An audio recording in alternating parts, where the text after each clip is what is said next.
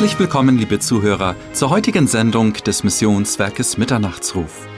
Sie hören jetzt eine Botschaft von Norbert Lied mit dem Thema Die drei wichtigsten Schritte des Glaubens. Doch vorher hören Sie die Schriftlesung. Die Mitarbeiter des Missionswerkes Mitternachtsruf wünschen Ihnen viel Freude und Gottes reichen Segen beim Zuhören dieser Sendung.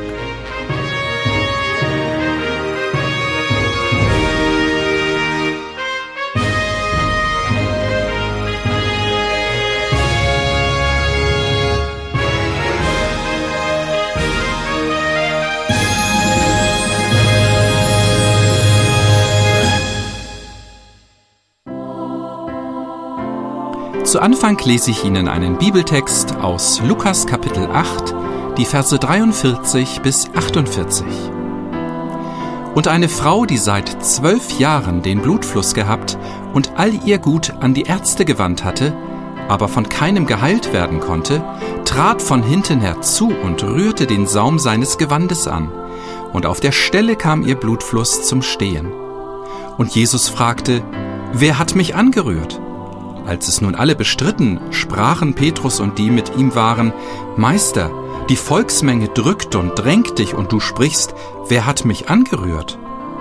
Jesus aber sprach, es hat mich jemand angerührt, denn ich habe erkannt, wie eine Kraft von mir ausging. Als nun die Frau sah, dass sie nicht unbemerkt geblieben war, kam sie zitternd, fiel vor ihm nieder und erzählte ihm vor dem ganzen Volk, aus welchem Grund sie ihn angerührt hatte und wie sie auf der Stelle gesund geworden war. Er aber sprach zu ihr, Sei getrost, meine Tochter, dein Glaube hat dich gerettet. Geh hin in Frieden.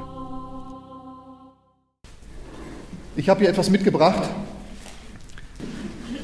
Ich habe gedacht, ich bringe Ihnen mal ein Geschenk mit. Möchte es jemand haben? Möchte es jemand haben? Ja? Ja, los, komm her.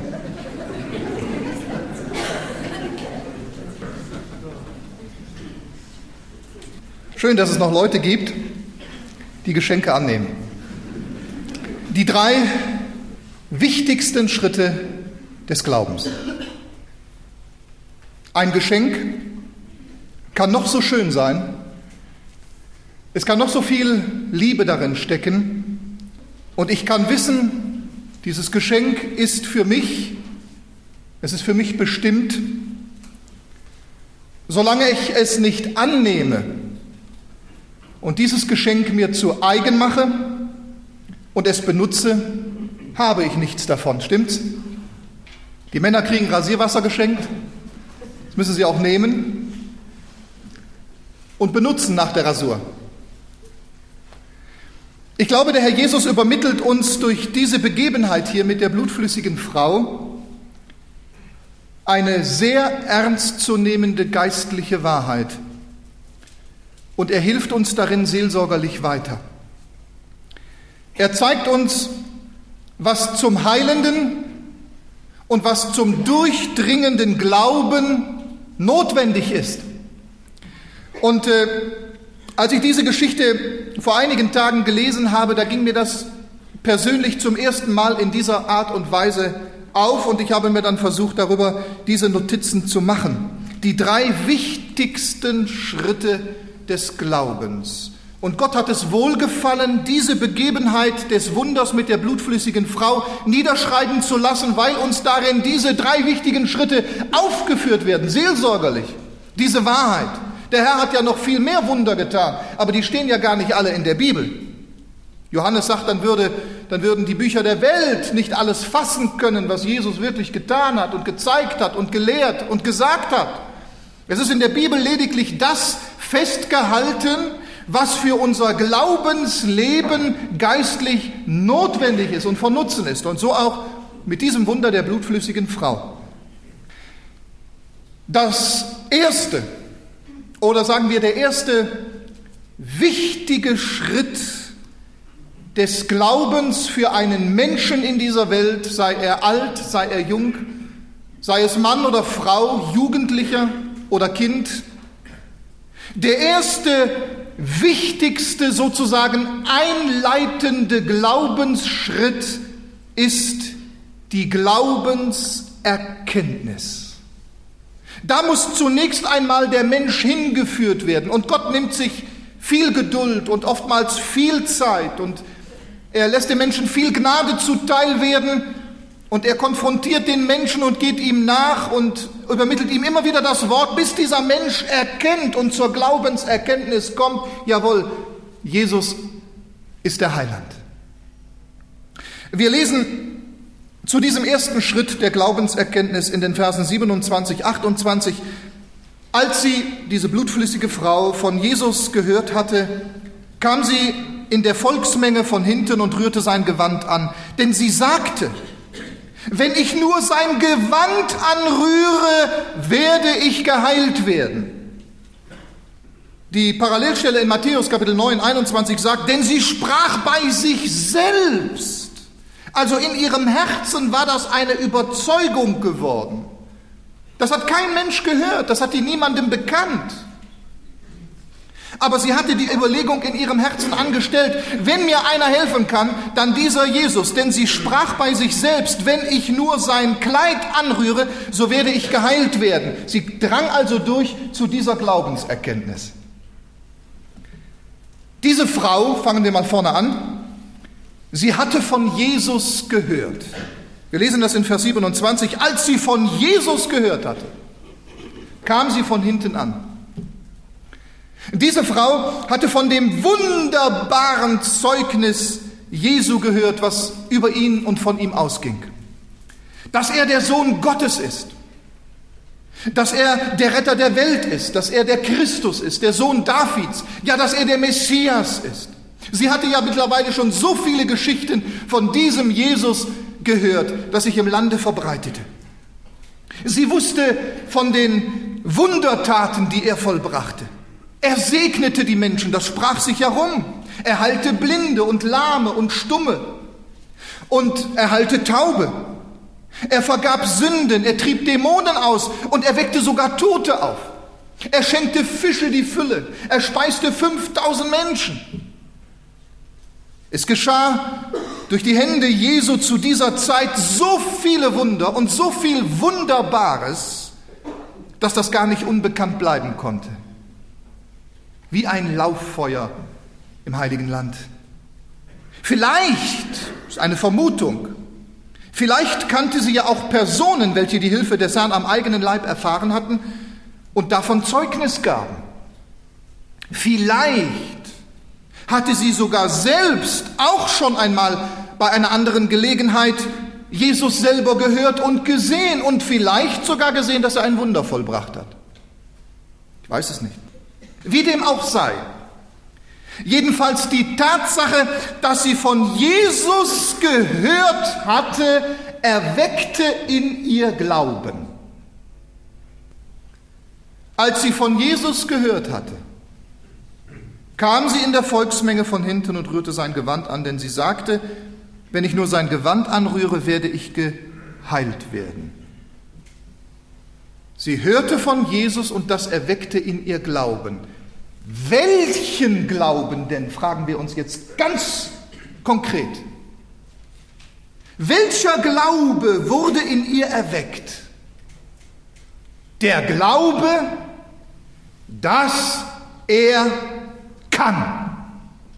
Und das, liebe Freunde, ist das Erste, was ein Mensch braucht und wohin Gott durch seinen guten Heiligen Geist den Menschen führen will.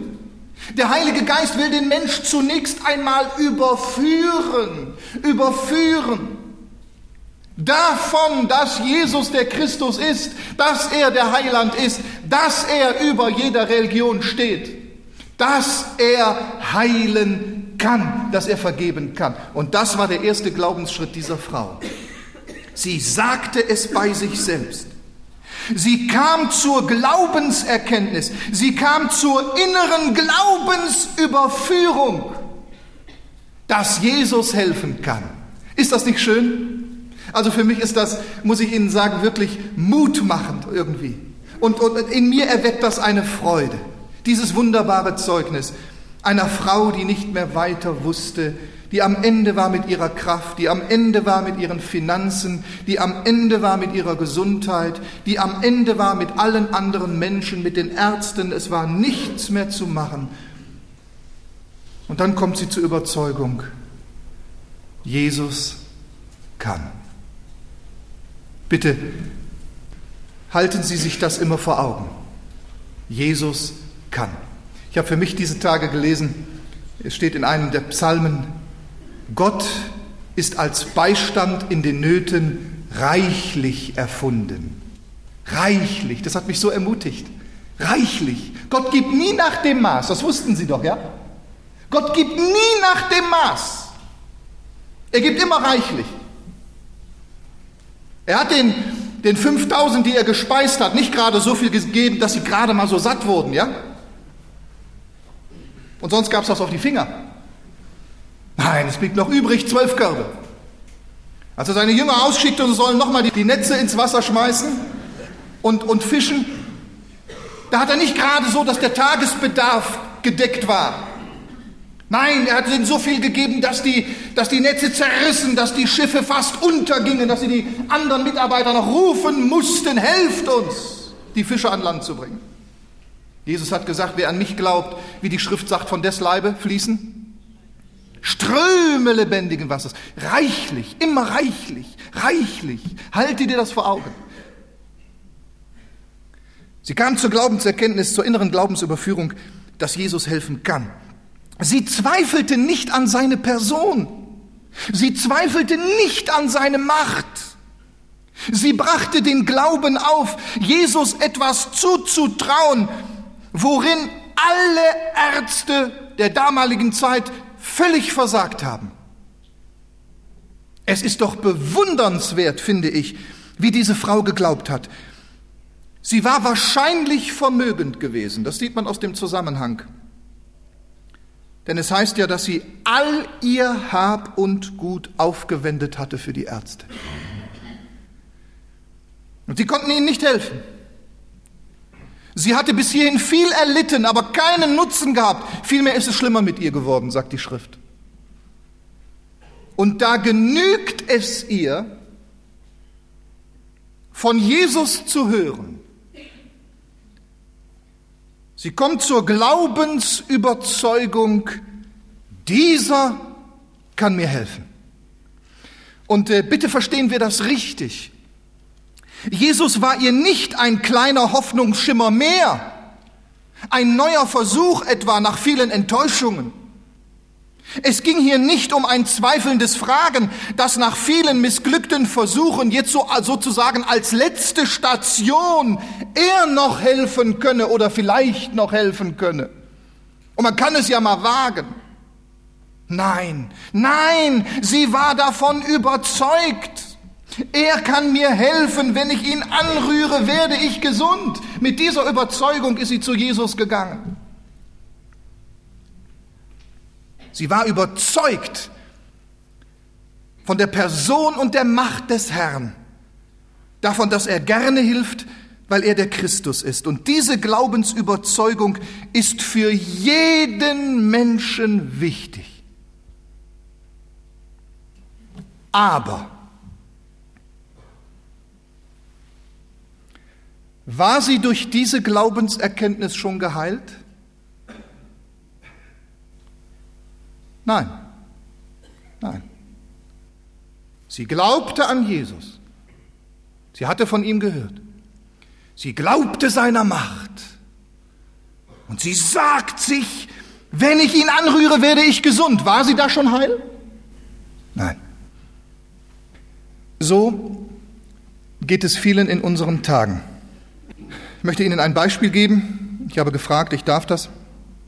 Da kommt ein sehr netter, liebenswürdiger junger Mann auf mich zu und er sagt mir in so einer schönen, fröhlichen Art und in einer freudigen Art und auch in einer hingegebenen Art dem Herrn gegenüber, er sagt, das ganze vergangene Jahr, meinen ganzen Erfolg habe ich nur Jesus zu verdanken.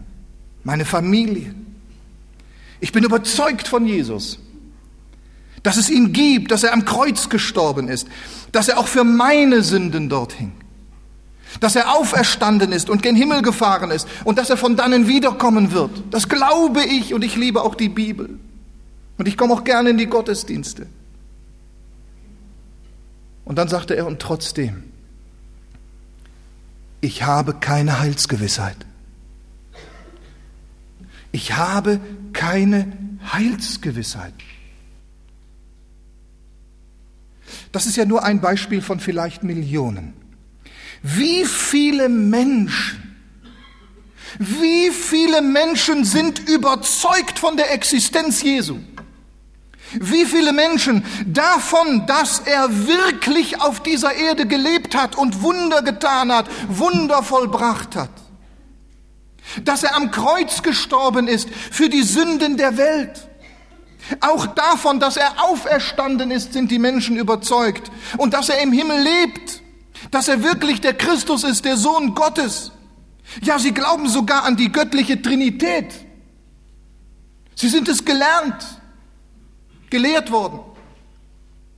Die Kirchen sind voll von Menschen, die keinen Zweifel haben an der Existenz des Herrn Jesus Christus. Und das Glaubensbekenntnis können diese auswendig hersagen. Sie haben es ja gelernt, sie haben es übermittelt bekommen und sie wissen, ich glaube an Gott, den allmächtigen Vater, und sie wissen es auswendig zu lernen, dass er von einer Jungfrau geboren ist, dass er kommt, die, äh, wie, wie heißt es, die Lebendigen und Toten zu richten und so weiter und so fort. Und dennoch,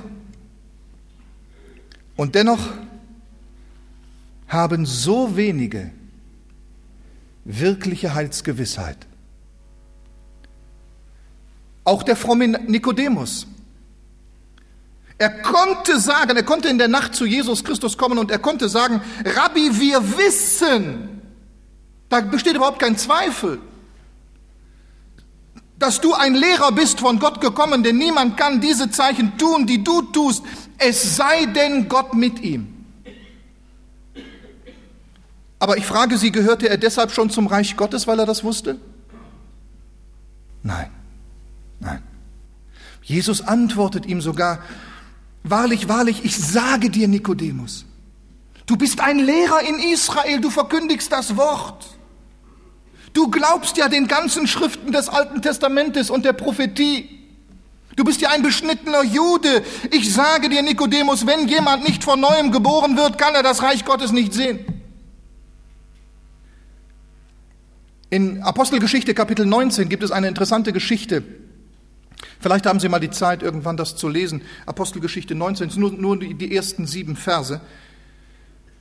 Der Apostel Paulus kam nach Ephesus und er traf dort in Ephesus einige Jünger, gläubige Jünger.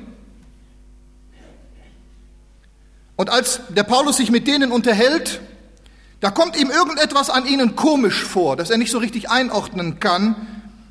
Und da fragt er diese Jünger, die er Jünger nennt, fragt er, ob sie denn den Heiligen Geist empfangen hätten, als sie gläubig wurden. Hat er sie gefragt. Als ihr gläubig wurdet, hat er gesagt, habt ihr da den Heiligen Geist empfangen? Seid ihr wiedergeboren worden? Und da waren die ganz entrüstet. Und da heißt es, sie hatten nicht einmal etwas vom Heiligen Geist gehört. Die wussten überhaupt nicht, was das ist. Und dann stellt sich heraus, dass sie auf die Taufe des Johannes getauft worden waren. Und das, was Johannes gelehrt und was Johannes der Täufer gesagt hat über Jesus, das glaubten sie alles. Aber nun erklärt ihnen Paulus, dass das nicht ausreicht, sondern er sagt, sie müssen vielmehr an Jesus glauben und sich auf seinen Namen taufen lassen. Und als sie das taten, was haben die denn unmittelbar danach getan? Heißt es, da kam der Heilige Geist auf sie und sie wurden wiedergeboren. Also, die kranke Frau glaubte an die Macht des Herrn, aber sie war deshalb noch nicht geheilt. Viele Menschen, ich sage mal in Anführungsstriche Christen, in Gemeinschaften, in Kirchen, Jugendliche, die christlich aufwachsen in einem gläubigen Elternhaus, sie glauben an die Existenz Jesu, sie Sie lesen ja mit den Eltern vielleicht jeden Tag in der Bibel oder ein Andachtsbuch und beten auch. aber sie haben doch keine Heilsgewissheit, keine persönliche. Nikodemus glaubte, dass Jesus von Gott kommt, gehörte deshalb aber noch nicht zum Reich Gottes. Die Männer zu Ephesus waren Jünger und doch noch nicht wiedergeboren. Warum? Weil sie nur bei dem ersten Schritt stehen geblieben sind. Ich sage einmal, bei dem ersten Schritt des Glaubens stehen geblieben sind. Liebe Freunde, obwohl dieser erste Schritt des Glaubens sehr wichtig ist und sehr lobenswert ist, davon überzeugt zu sein, dass Jesus der Christus ist, ist doch etwas ganz Wichtiges und etwas Notwendiges. Aber dieser Glaube beinhaltet noch nicht die eigentliche Erlösung. Ich habe mit einem jungen Mann gesprochen, der war begeisterter Atheist. Das hat er selber bezeugt, auch nachher schriftlich bezeugt. Er sagt, ich bin begeisterter Atheist. Der hat sich einen Frosch gebastelt und hat den ans Kreuz genagelt. Er ist in Heimen aufgewachsen und dort verzogen worden, auch religiös. Er wollte von Christus nichts mehr wissen. Und er hat alles intellektuell in Frage gestellt und so weiter. Und wir haben uns dann eines Tages einfach mal gesprochen. Wir haben uns telefoniert. Er hatte gehört irgendwie und äh, mal wo mal eine Kassette bekommen oder was. Und dann haben wir uns zusammengesetzt und dann haben wir miteinander geredet und er hatte Fragen und Fragen und so weiter. Und ich habe dann schlicht und einfach nur gebetet und gesagt, Herr, hilf ihm doch jetzt. Und wir haben dann über die Bibel geredet und über die Zusammenhänge und auf einmal irgendwie merkte ich, Mensch, der wird offen, der wird unwahrscheinlich offen, dieser junge Mann, verheiratet, drei Kinder oder vier Kinder. Und äh, auf einmal war der irgendwie, auf einmal war er überführt, da sagt er, jawohl, das, was du da sagst, das stimmt, das stimmt, das muss ich wirklich sagen. Also das kann ich jetzt nicht mehr in Zweifel stellen. Aber doch war das noch nicht die Wandlung. Und dann habe ich ihn versucht, dahin zu bringen und gesagt, Mensch, Peter heißt er, Peter, wir müssen jetzt beten, komm, wir müssen beten, du musst dein Leben dem Herrn übergeben. Das reichte ja nicht, dass du das jetzt weißt oder vielleicht davon über, überführt bist. Und dann haben wir gebetet und er sagt, er hätte kaum die Hände zusammengekriegt. So ein Kampf war das in ihm, aber der Herr hat Gnade geschenkt und wir konnten beten. Und heute schreibt er mir, Norbert, ich bin ein begeisterter Christ. Seine Frau auch. Und die Kinder gehen wohl mehr oder weniger auch schon den Weg. Also wir sehen, wie das im Glauben geht. Das sind so die Schritte. Der Mensch wird zuerst einmal überführt von der Wahrheit Jesu und der Existenz Jesu und seiner Macht. Aber dann muss dem unbedingt etwas folgen. Was? Der Glaubensakt. Zurückkehren zu dieser Frau. Sie hatte die Glaubenserkenntnis, Jesus kann. Aber damit war sie noch nicht geheilt. Es kam in ihrem Leben zu einem Glaubensakt. Sie beließ es nicht dabei zu glauben, dass er kann, sondern sie wollte das ja auch erfahren. Und da lesen wir dann in Vers 27, kam sie von hinten in der Volksmenge zu und rührte sein Gewand an, weil sie innerlich überzeugt war, wenn ich ihn anrühre, werde ich gesund, hat sie ihn angerührt. Aber das hat sie getan. Es muss, und das erzeigt die Erfahrung immer wieder, es muss von der Glaubenserkenntnis zum Glaubensakt kommen, liebe Freunde. Vielleicht sitzen hier heute Morgen ja solche unter uns, nicht wahr? Die sind völlig überzeugt von Jesus, das ist für die überhaupt gar kein Problem. Die kommen vielleicht sogar mehr oder weniger gerne in den Gottesdienst. Vielleicht verteidigen die den Herrn Jesus Christus sogar auf den Straßen oder bei Arbeitskollegen und sagen, hör mal, du, du, du mit deinem Atheismus. Gott gibst du. Und wenn du das nicht glaubst, dann fliegst du raus. Aber sie haben selber diesen Schritt noch gar nicht getan. Das gibt es. Ich weiß noch, als ich zur Marine gefahren bin, wenn mir der ein Atheist begegnet, der hätte ich zusammengeschlagen. Ich war, ich war ja selbst noch ungläubig. Aber dass Gott existiert, das war für mich doch gar keine Frage. Wir haben diskutiert über Gott. Und ich habe Position für Gott eingenommen, meinte ich zumindest. Aber ungeschickt und unweise und unklug. Und ich war selber nicht gerettet. Es muss von der Glaubenserkenntnis zum Glaubensakt kommen. Das heißt, es muss, es muss zur Berührung mit Jesus kommen. Diese Frau belässt es nicht bei der Überzeugung, Jesus kann, sondern sie macht das, was er kann und was er ist, sich zu eigen, indem sie ihn anrührt. Sie kommt von der Glaubenserkenntnis zur Glaubensentscheidung. Sie kommt von der Glaubensüberzeugung zum wirksamen Glauben der Tat. Das erst, das erst war der Moment, wo die Heilung zur persönlichen Erfahrung wurde und der Moment, wo die erlösende Kraft Jesu an ihr mächtig wurde. Es heißt, sie rührte ihn an und sogleich vertrocknete der Quell ihres Blutes und sie merkte, wunderbar, nicht? Das merkt man. Und sie merkte am Leid, dass sie von ihrer Plage geheilt worden war und sogleich erkannte Jesus in sich selbst die Kraft, die von ihm ausgegangen war. Und da möchte ich an das Geschenk erinnern, darum habe ich das mitgebracht. Manche von Ihnen haben gezögert. Die meisten wahrscheinlich. Die haben es gesehen, haben darüber geschmunzelt, gelächelt, gesagt, auch schön. Es ist da, es existiert, er bietet es mir an. Aber ob er das wirklich so meint? Ob da nicht irgendwie was dahinter steckt oder so, ne?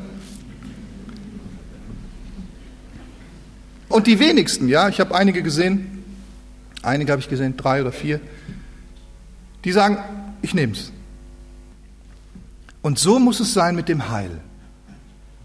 Jesus ist die unaussprechliche Gabe Gottes für diese Welt. Und viele sind von ihm überzeugt. Aber sie haben ihn noch nicht angenommen. Leider bleiben allzu viele Menschen bei dem ersten Schritt stehen. Sie sind überzeugt von dem Herrn, haben aber das Heil in seiner Person für sich persönlich noch gar nicht erkannt. Es kam nie zu einer Berührung mit dem Erlöser. Sie haben ihn noch nicht für sich persönlich aufgenommen. Sie dulden ihn, sie reden über ihn. Sie akzeptieren ihn formell.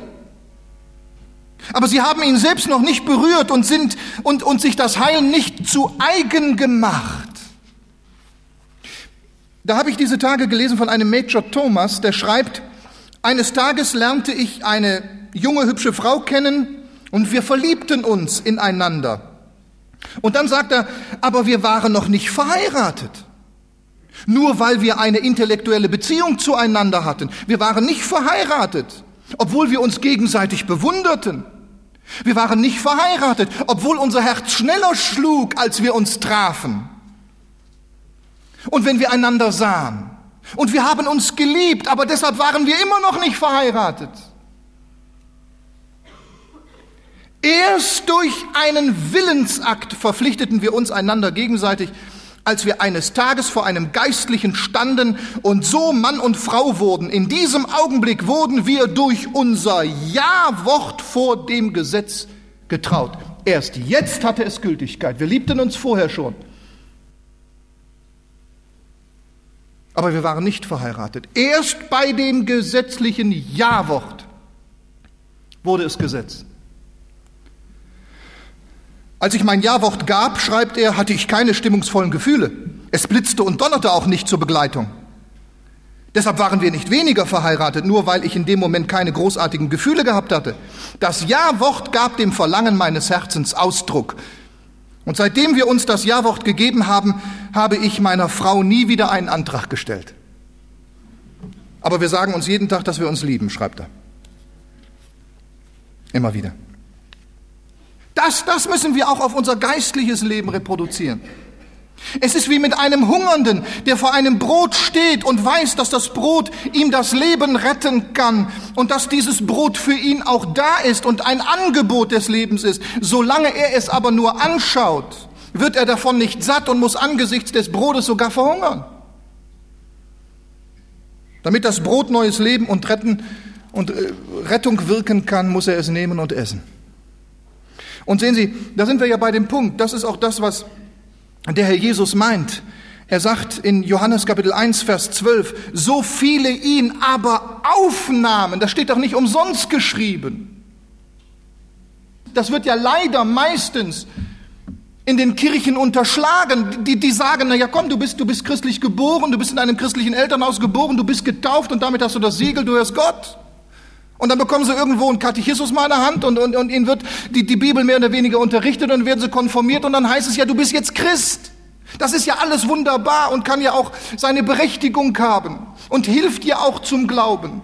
Und viele sind ja dann auch davon überzeugt von dem Christentum. Aber es wird unterschlagen, dass man diesen Jesus annehmen muss. Wie viele ihn aber aufnahmen, denen gab er das Recht, Kinder Gottes zu werden, denen, die an seinen Namen glauben. Das heißt mit anderen Worten, ein rechtmäßiges Kind Gottes werde ich erst durch den Glaubensakt der Aufnahme Jesu. Und ich bin so dankbar, dass dieser eben erwähnte junge Mann diesen Glaubensschritt dann auch ganz praktisch vollzogen hat und zur Heilsgewissheit durchdrang. Und ebenso dann auch seine Frau. Das muss man tun. Und sehen Sie, das war es auch, was der Herr dem Nikodemus vorzuwerfen hatte. Dieser Mann glaubte ja in gewisser Weise an Jesus, aber er gehörte deshalb noch nicht zum Reiche Gottes. Und der Herr sagt es ihm, ich lese das ein paar Textstellen weiter, wahrlich, wahrlich, ich sage dir, wenn jemand nicht aus Wasser und Geist geboren wird, kann er das Reich Gottes nicht, kann er in das Reich Gottes nicht eingehen. Was aus dem Fleisch geboren ist, ist Fleisch und was aus dem Geist geboren ist, ist Geist. Wundere dich nicht dass ich dir gesagt habe, ihr müsst von neuem geboren werden. Und wenig später, das ist jetzt der Schlüssel, wenig später sagt der Herr dem Nikodemus auch, was das eigentliche Problem seines Lebens ist. Und das Problem aller frommen Pharisäer und Schriftgelehrten der damaligen Zeit war. Er spricht es ganz konkret an. Er sagt dem Nikodemus, wahrlich, wahrlich, ich sage dir, wir reden, was wir wissen und bezeugen, was wir gesehen haben. Und unser Zeugnis nehmt ihr nicht an. Unser Zeugnis nehmt ihr nicht an. Das war das Problem des Nikodemus. Und das ist auch der Grund, warum viele nicht ganz durchdringen und berechtigte Zweifel über ihrem Leben bestehen bleiben. Man weiß es nicht richtig einzuordnen. Ist dieser oder jener oder diese Frau nun gläubig oder nicht? Es ist im Laufe der Zeit zu einer gewissen Veränderung gekommen. Jawohl, tatsächlich. In ihrem Leben hat sich irgendwas getan. Früher hatten sie gar nicht von Jesus gehört und sie haben sich überhaupt nicht mit ihm beschäftigt. Und dann aber mit der Zeit vielleicht ja durch das Zeugnis eines Familienangehörigen, der sich in der Zwischenzeit bekehrt hat, haben sie von Jesus dann auch gehört und es ist dadurch auch bei ihnen zu einer gewissen Glaubensüberzeugung gekommen. Sie haben angefangen, Kalenderblättchen zu lesen. Wenn man bei Ihnen eingeladen ist, sagen Sie, auch bitte bete doch. Bete doch vorher vor dem Essen. Sie lesen auch ab und zu mal in der Bibel und gehen vielleicht auch in den Gottesdienst. Doch die Wiedergeburt und Heilsgewissheit, der eigentliche Knackpunkt fehlt noch. Und irgendwo merkt man, dass man spürt es. Irgendwas fehlt, irgendwas fehlt. Weil sie es noch versäumt haben, vielleicht weil es ihnen nicht bekannt ist dass es zu einem Glaubensakt kommen muss, in dem sie Jesus persönlich in ihr Leben aufnehmen. Es muss zur Berührung mit dem Herrn kommen, dann erst wird die Kraft seiner Erlösung an uns wirksam. Sehen Sie, die damalige Generation, mit der der Herr Jesus Christus lebte, die bestanden ja aus gläubigen Juden. Sie bezeugten, dass ihre Väter das Manna in der Wüste gegessen hatten. Sie bezeugten, dass Abraham, der Glaubensvater, ihr Vater sei. Sie glaubten an die Propheten, sie glaubten an die Schriften, sie waren alle beschnitten. Aber Jesus bezeugt ihnen in Johannes Kapitel 6, ich bin das Brot des Lebens. Wer zu mir kommt, wird nicht hungern und wer an mich glaubt, wird nimmer mehr dürsten. Aber ich habe euch gesagt, dass ihr mich auch gesehen habt und nicht glaubt. Mit anderen Worten, ihr habt mich wohl gesehen, aber das reicht nicht. Ihr seht meine Wundertaten. Wer konnte überzeugter sein von Jesus als die damalige Generation, die ihn selber erlebt und gesehen haben? Sie standen daneben, wenn Jesus etwas tat. Aber das reichte nicht, weil ihr nicht zu dem eigentlichen Glauben an mich durchgedrungen seid. Und was der Herr Jesus unter diesem eigentlichen Glauben versteht, das sagt er ja dann auch gleich anschließend in Johannes 6, 51. Ich bin das lebendige Brot, das aus dem Himmel herabgekommen ist. Wenn jemand von diesem Brot isst, das konnten die damals gar nicht verstehen, wird er leben in Ewigkeit. Das Brot aber, das ich geben werde, ist mein Fleisch, das ich geben werde für das Leben der Welt. Da sprach Jesus zu ihnen, wahrlich, wahrlich, ich sage euch, wenn ihr nicht das Fleisch des Sohnes des Menschen esst und sein Blut trinkt, so habt ihr kein Leben in euch selbst. Wer mein Fleisch isst und mein Blut trinkt, hat ewiges Leben und ich werde ihn auferwecken am letzten Tag. Sehen Sie, lieber Freund, wir brauchen mehr als die Erkenntnis über Jesus. Wir brauchen die Gemeinschaft mit ihm, wir brauchen die Berührung der sie doch schon von Jesus überzeugt sind. Ich weiß, dass solche unter uns sind in der Zionshalle, die von Jesus überzeugt sind. Und es sind so nette und liebe Menschen. Sie wissen auch, dass nur er das Heil ist und dass auch nur er das Heil bringen kann. Ich bitte Sie in Jesu Namen, machen Sie doch dieses Heil zu Ihrem eigenen Heil, indem Sie Jesus berühren, das heißt, indem Sie ganz praktisch zu ihm kommen und ihn in einem Glaubensgebet in ihr Leben aufnehmen. Vielleicht sind sie christlich erzogen. Sie zweifeln ja überhaupt gar nicht an Jesus. Sie versuchen ja auch mehr oder weniger christlich zu leben. Aber sie wissen genau, diese Heilsgewissheit fehlt mir. Und da ist dieser Schritt für notwendig. Sie können nachher nach vorne kommen oder oder Sie können auch nach Hause gehen, Sie können das auch alleine tun oder sich einem Bruder oder Schwester zuwenden, zu dem Sie Vertrauen haben, einen Bekannten, wo Sie wissen, der ist Christ, der lebt das Christentum, mit dem will ich reden, der soll mit mir beten, dass ich das auch erfahre. Ich will das wirklich tun, ich will das Fleisch Jesu essen. Jesus hat ja nicht gemeint, ihr, ihr, ihr müsst mein Fleisch essen, ja, wie man ein Kanickel isst. Nicht wahr? Er hat gesagt, ihr müsst mich aufnehmen, ihr müsst mich in euer Leben aufnehmen. Das ist die geistliche Wahrheit. Gehen wir zurück zu dieser Frau. Sie glaubte, dass Jesus kann, aber da war sie noch nicht heil. Erst als sie ihn angerührt hat, da wurde sie heil. Und da kommen wir zum letzten und zum dritten Punkt. Das ist der Glaubensgehorsam. Es heißt dann in Vers 32 und 34, und der Herr Jesus blickte umher, nachdem die Frau ihn angerührt hatte und heil wurde. Und der Herr blickte umher, um die zu sehen, die das getan hatte. Die Frau aber fürchtete sich und zitterte, da sie wusste, was an ihr geschehen war. Also sie zitterte nicht vor Jesus. Sie zitterte, weil sie so ergriffen war und ihr Glaube zur Tat geworden war. Und obwohl sie dem Herrn keinen Satz gesagt hatte, sie hat ihn berührt, sie hat, sie hat sich seine Kraft zu eigen gemacht, wurde sie gesund. Sie zitterte nicht vor Jesus, Sie zitterte vor Überraschung, vor Freude. Kam und fiel vor ihm nieder und sagte ihm die ganze Wahrheit. Er aber sprach zu ihr, Tochter, dein Glaube hat dich geheilt, geh hin in Frieden und sei gesund von deiner Plage. Also da möchte ich bei gewesen sein, du. Wie die nach Hause gegangen ist, he? geh hin in Frieden. Da möchte ich bei gewesen sein. Oh, wie die das nachher ihren Enkelkindern erzählt hatte, sofern sie welche hatte. Ich kann mir richtig vorstellen, wie die sie auf den Schoß genommen hat. Wie die den Enkelkindern gesagt hat, ich erzähle euch jetzt mal eine schöne Geschichte. Kein Märchen, habe ich selber erlebt. Als der Herr Jesus Christus mir gesagt hat, dass ich eine blutflüssige Frau war, ausgestoßen, da hat er zu mir gesagt, meine Tochter,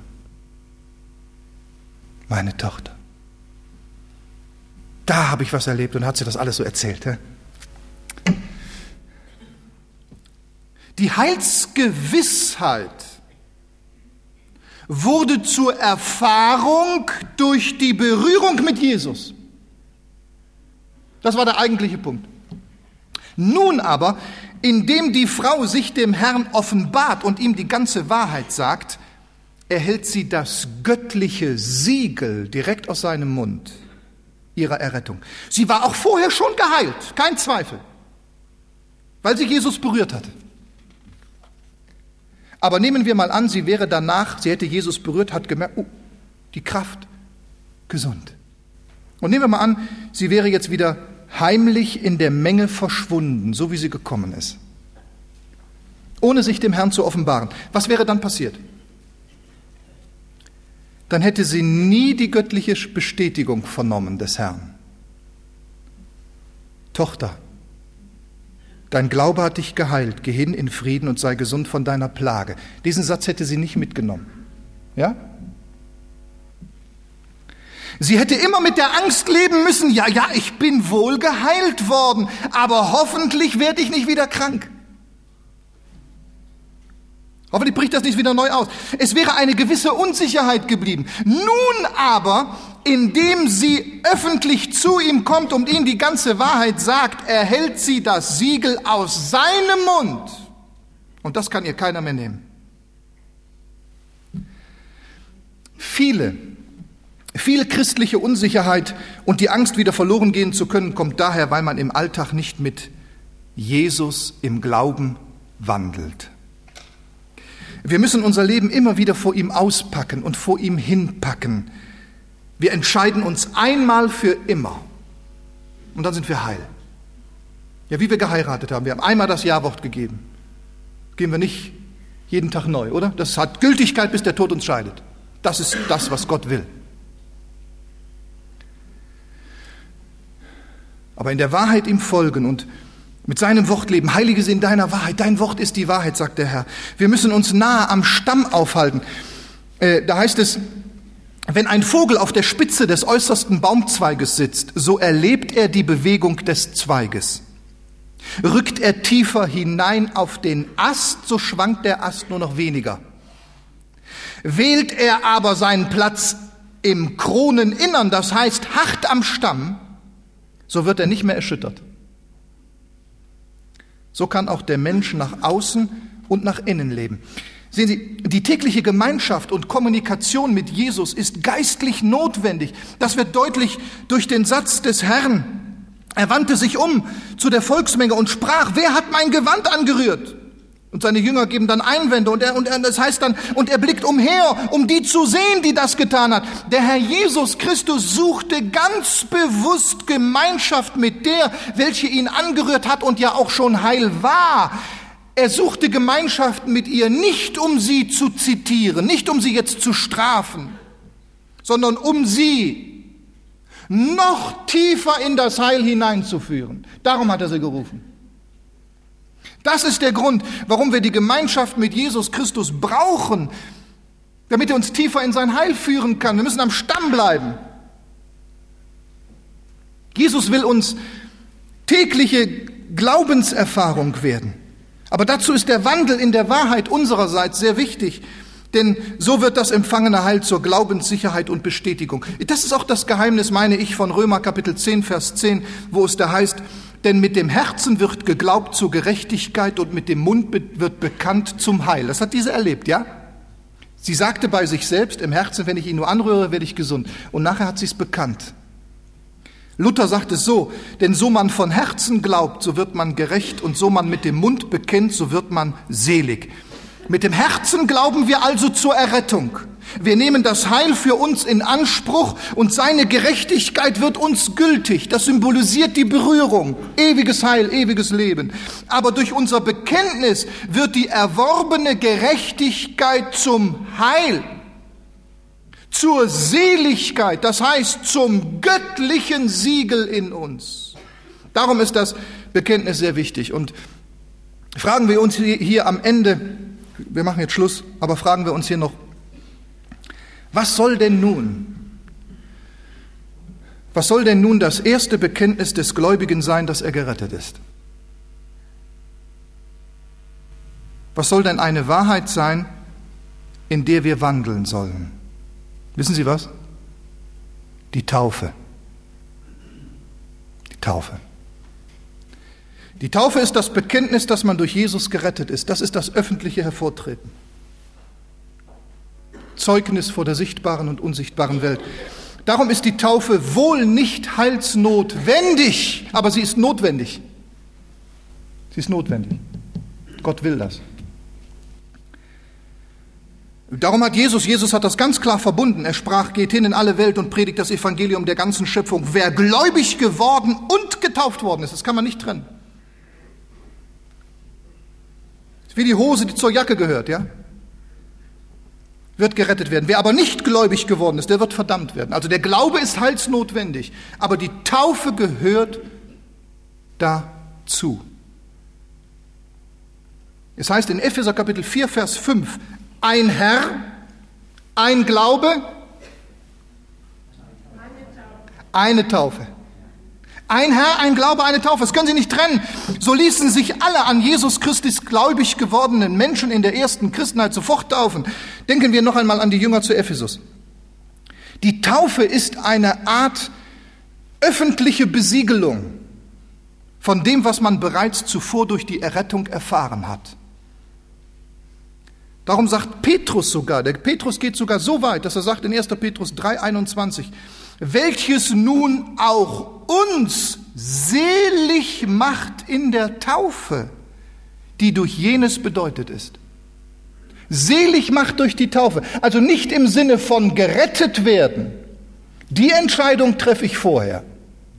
Aber in diesem Bekennen vor der sichtbaren und unsichtbaren Welt ich glaube an Jesus, bin mit ihm begraben, bin mit ihm auferstanden, bin eine neue Kreatur. Wird es zur Seligkeit, zum göttlichen Siegel, zur Bestätigung.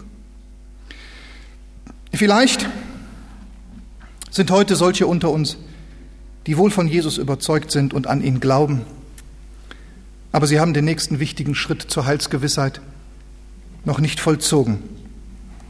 Der Schritt, Jesus im Glauben aufzunehmen. Heute Morgen ist diese Gelegenheit für Sie gegeben. Bitte lassen Sie sie nicht verstreichen. Wie oft ist Ihnen dieses Evangelium verkündigt worden?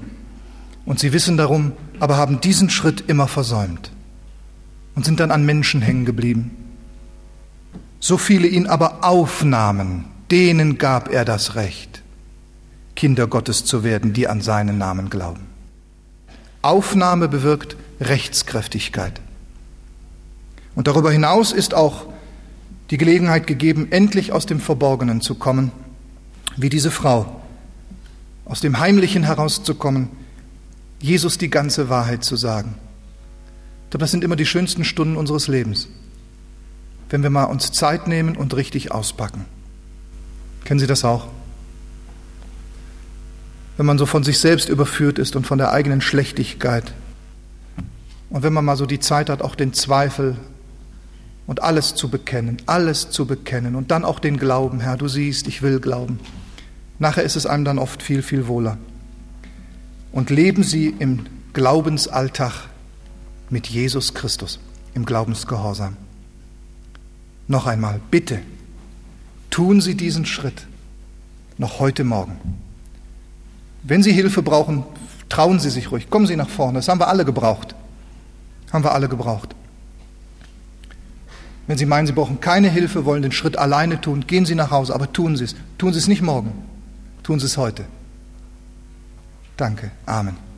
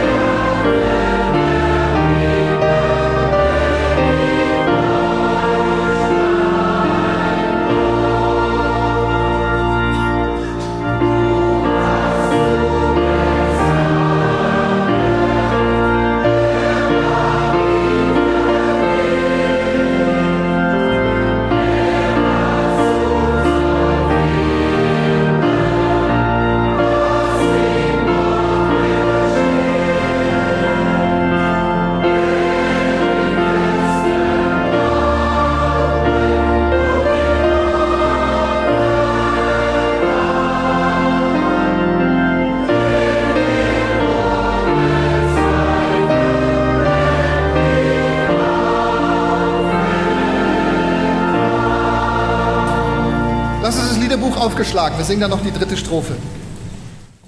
Er aber, der Gott des Friedens, heilige uns durch und durch und unser Geist ganz, samt Seele und Leib, müsse bewahrt werden unsträflich auf die Zukunft unseres Herrn Jesu Christi.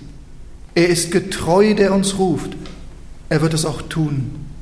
Maranatha, komme bald, Herr Jesus, und segne dein Volk Israel. Amen.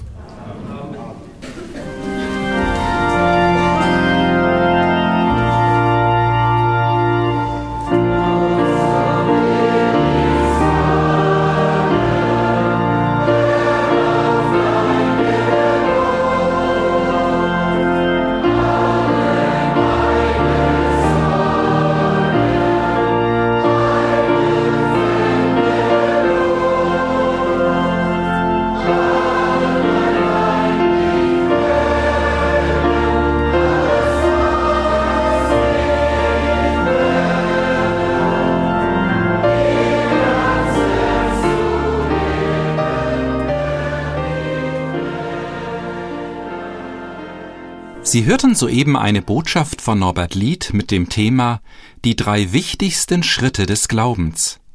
Wir hoffen, dass es Sie innerlich angesprochen hat und falls Sie noch Fragen haben oder sich seelsorgerlich helfen lassen wollen, möchten wir Sie von ganzem Herzen ermutigen, doch Kontakt mit uns aufzunehmen.